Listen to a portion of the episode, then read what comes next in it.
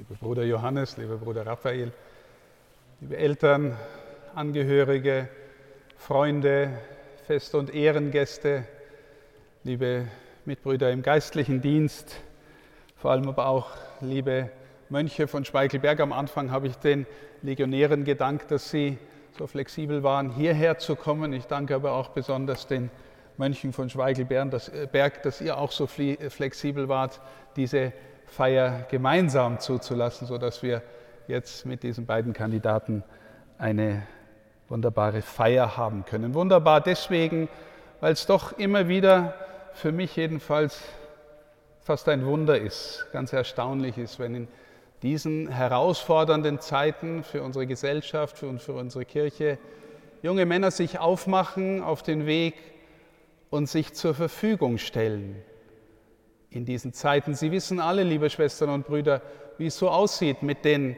Zahlen für unsere Ordenseintritte, mit den Zahlen für den Priesternachwuchs. Wir spüren alle, dass es äh, in den letzten Jahrzehnten nie so dramatisch war, wie es jetzt ist. Und wir ahnen, dass wir womöglich sogar die Talsohle noch gar nicht erreicht haben. Das hat vielerlei Gründe. Manche liegen Jahrzehnte, Jahrhunderte zurück. Wie stellt sich der Glaube in der Gesellschaft auf? Wie vermittelt sich heute der Glaube mit all den Fragen, die wir spätestens seit der Aufklärung auch immer wieder haben? Sind wir gut in der Lage, die Mitte des Glaubens so zu vermitteln? Viele der Gründe sind auch hausgemacht. Sie wissen um die verheerenden Skandale, die es auch in der Kirche gibt und die uns fast jeden Tag medial gewissermaßen vorgehalten werden. Und natürlich ist es äh, etwas, was uns tief beschäftigt, jeden Tag. Und deswegen ähm, ist es ein Freudentag, dass sich zwei Männer zur Verfügung stellen, sich zu Diakonen weihen zu lassen. Warum ist es trotzdem ein Freudentag? Nun, weil wir glauben, dass das Evangelium zu allen Zeiten wahr ist und der Kirche anvertraut bleibt. Aber wenn ich uns alle jetzt fragen würde oder wenn ich in die Gesellschaft hinein fragen würde, was ist denn das Evangelium? Was ist der Kern des Evangeliums? Wer könnte es auf die Schnelle sagen. Wahrscheinlich würden die allermeisten sagen, Nächstenliebe. Und wenn wir dann im politischen Diskurs sind, dann würden die meisten sagen, ja, die Kirche vermittelt wenigstens noch Werte, auch wenn sie in vielerlei Hinsicht nicht mehr glaubwürdig ist. Ist es das, liebe Schwestern und Brüder? Reduziert sich das Evangelium auf Wertebildung und auf Nächstenliebe. Nicht, dass das unwichtig wäre, aber die erste Lesung aus dem Brief an die Kolosser sagt uns was ganz was anderes. Sagt uns zunächst, hier spricht Paulus, wahrscheinlich Paulus, mancher sagt jemand aus dem Schülerkreis des Paulus, aber der sagt uns im Blick auf die Kolosser, Ihr habt die lebensverändernde Kraft des Evangeliums für euer Leben gespürt und hängt jetzt nicht mehr dem vielen nach, dem ihr früher nachgehangen seid, weil ihr habt jetzt von innen her die Möglichkeit, die Kraft, die Freude, ein anderes Leben zu leben. Liebe Schwestern und Brüder, hat das Evangelium für uns alle lebensverändernde Kraft. Also bei den beiden sieht man es. Die haben ihr Leben verändert und dem Herrn zur Verfügung gestellt. Und tatsächlich ist das Evangelium nicht ohne diesen Herrn denkbar, nicht einfach nur auf Wertebildung reduzierbar. Wenn, dann hat die Beziehung zu ihm die Erfahrung, bejaht und geliebt zu sein und darauf Antwort geben zu können, dann hat das die lebensverändernde Kraft. Worin besteht die, wenn wir das Evangelium immer wieder auf diesen Kern reduzieren? dann sagt uns die Schrift immer zwei Dinge. Vergebung der Sünden und Kindschaft Gottes. Also Vergebung der Sünden bedeutet nicht zuerst, ich habe gelogen und es ist nicht mehr so schlimm. Vergebung der Sünden bedeutet zuerst, du bist geneigt, ein Leben zu leben, als ob es Gott nicht gäbe. Jeder von uns ist geneigt, ein Leben zu leben, als wäre Gott, als wäre ich selbst der Drehbuchautor, der Hauptdarsteller und der Regisseur meines Lebens. Und Vergebung der Sünden heißt, okay, ich spüre, ich erkenne an, der Hauptdarsteller, der Regisseur, der Drehbuchschreiber meines Lebens ist mein Gott. Und sich innerlich zu verändern und sich einzulassen auf ein Leben mit Gott und das auch zu dürfen, ist zuerst Vergebung der Sünden. Die böse Tat als Sünde, die Lüge, der Verrat, der Betrug, was auch immer, ist immer erst sekundär zu dem Grundlegenden. Lebe ich wirklich ein Leben, in dem Gott eine Hauptrolle spielt? Wenn ich das lebe, wenn ich wirklich vertraue, wenn ich darum ringe, ihn kennenzulernen und zu lieben, dann wird der Schritt zur Lüge, zum Verrat viel weiter, als wenn ich nicht so lebe. Also, Gott holt dich zurück in die Beziehung zu ihm, Vergebung der Sünden und mehr noch, er macht dich zum Familienmitglied. Gott lehrt uns in Christus, dass wir zu ihm Vater sagen dürfen. Glauben wir, liebe Schwestern und Brüder, dass wir wirklich einen Vater haben, der auf uns schaut, der mit uns geht, egal was passiert, weil in jedem Leben kommen Höhen und Tiefen, in jedem. Glauben wir, dass der Vater da ist und auf uns schaut, egal was passiert? Neue Menschen werden, Kinder Gottes werden, werden wie die Kinder, Familienmitglieder aus der Sklaverei des egozentrischen Lebens hinein in die Freiheit der Kinder Gottes. Liebe Schwestern und Brüder, das ist der Kern des Evangeliums. Jesus ist gekommen, um uns hinein zu retten, hinein zu lieben in die Gottesfamilie. Sagt uns der Kolosserbrief. Und dazu ist es wichtig, sagte er, das Evangelium zu kennen und unerschütterlich daran festzuhalten.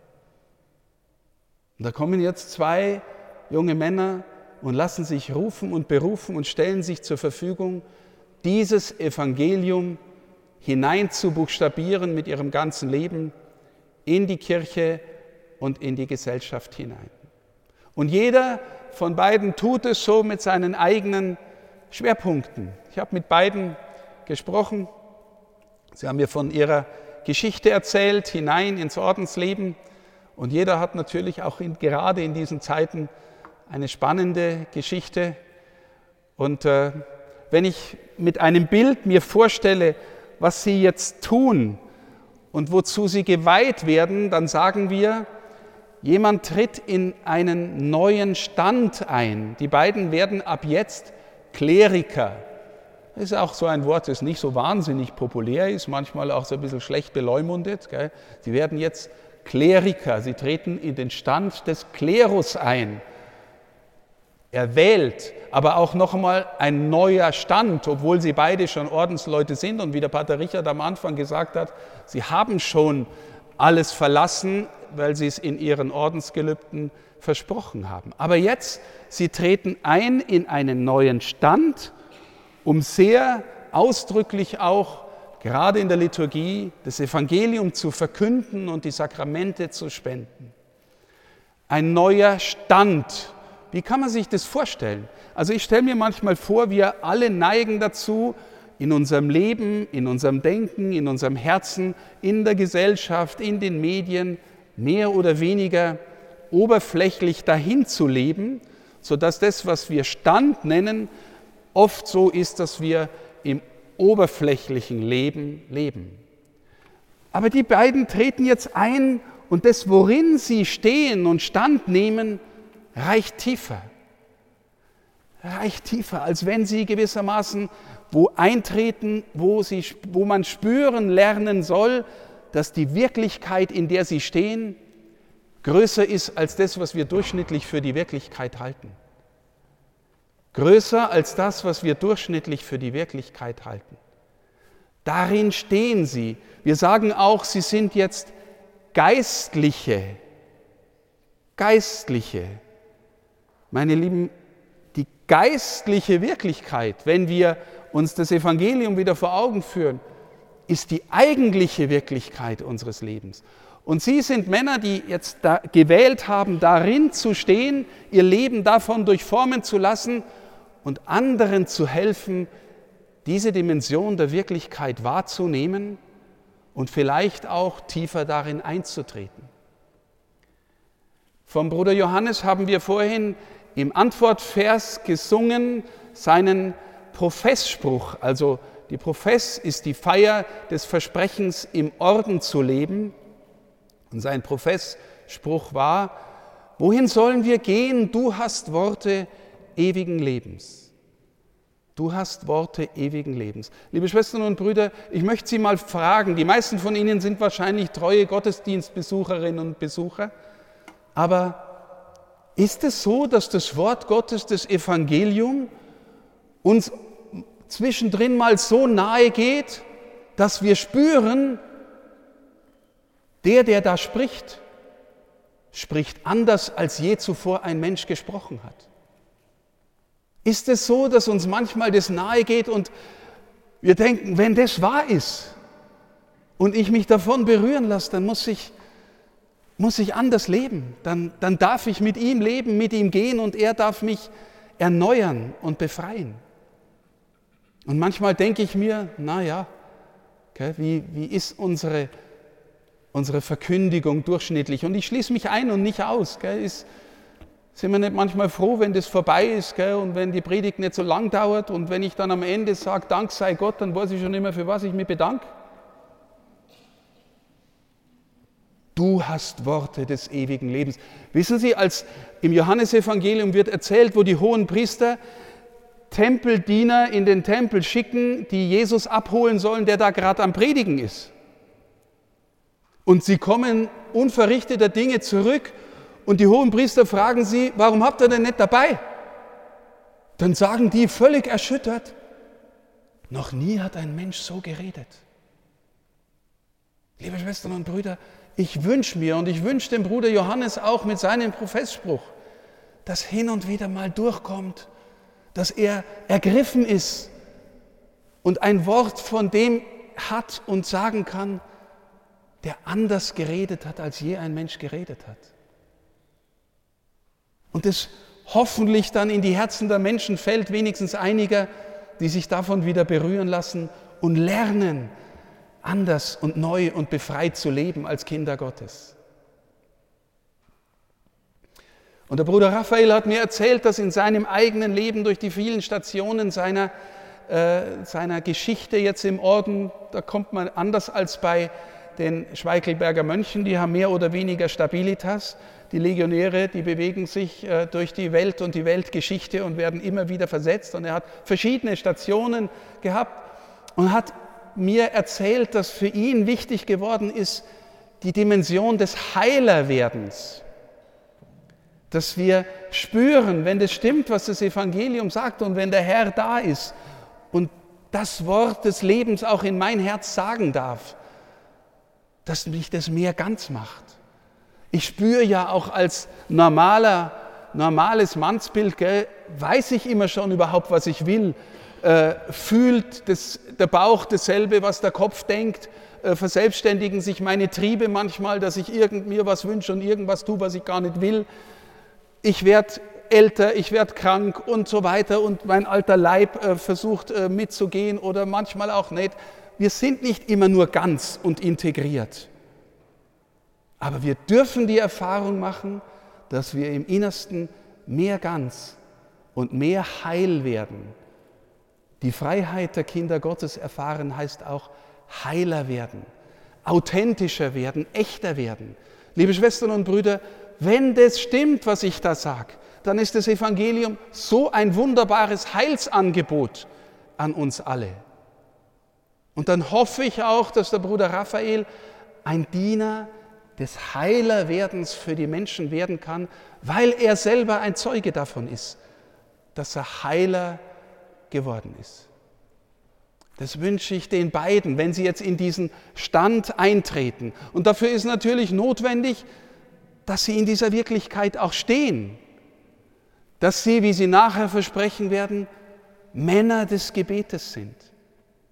Liebe Schwestern und Brüder, wissen Sie, manchmal reduzieren wir auch Gebet auf, auf den Gedanken, ja, ich sage Worte, die fromm klingen und in denen kommt das Wort Gott vor. Das ist noch nicht wirklich Gebet. Gebet ist ein innerer Lebensvollzug der Liebesbeziehung, in der ich stehe. Wie oft denken Liebende aneinander? Wie oft denkt die Mama des Neugeborenen an ihr Kind, auch wenn sie gerade im Büro ist oder beim Einkaufen? Innerlich verbunden. Man spürt ihr an, dass sie eine Mama ist. Man spürt den Liebenden an, dass der Partner irgendwie im Herzen dabei ist, auch wenn er abwesend ist. Spüren wir den Männern des Gebetes an, dass sie Männer Gottes sind. Das ist der Auftrag, Männer des Gebetes zu werden. Und dann helfen in den anderen, in den Menschen, mit denen sie unterwegs sind, diese Dimension, die schon da ist, aufzumachen, zu erwecken, helfen anderen, dass in ihnen das wächst, was Wort des ewigen Lebens ist und Heil macht und Heiler macht. Das wünsche ich den beiden von Herzen. Und ich möchte schließen mit einem Wort, sehr provozierendes Wort, aber ich glaube, man kann es verstehen auf das hin, was ich jetzt gesagt habe. Ein Wort des Pater Alfred Delp, ein Jesuit, der von den Nazis umgebracht worden ist, im Gefängnis geschrieben hat über seine Beziehung zu Christus, dem lebendigen Wort, dem Wort des Lebens, dem Wort des Heil macht.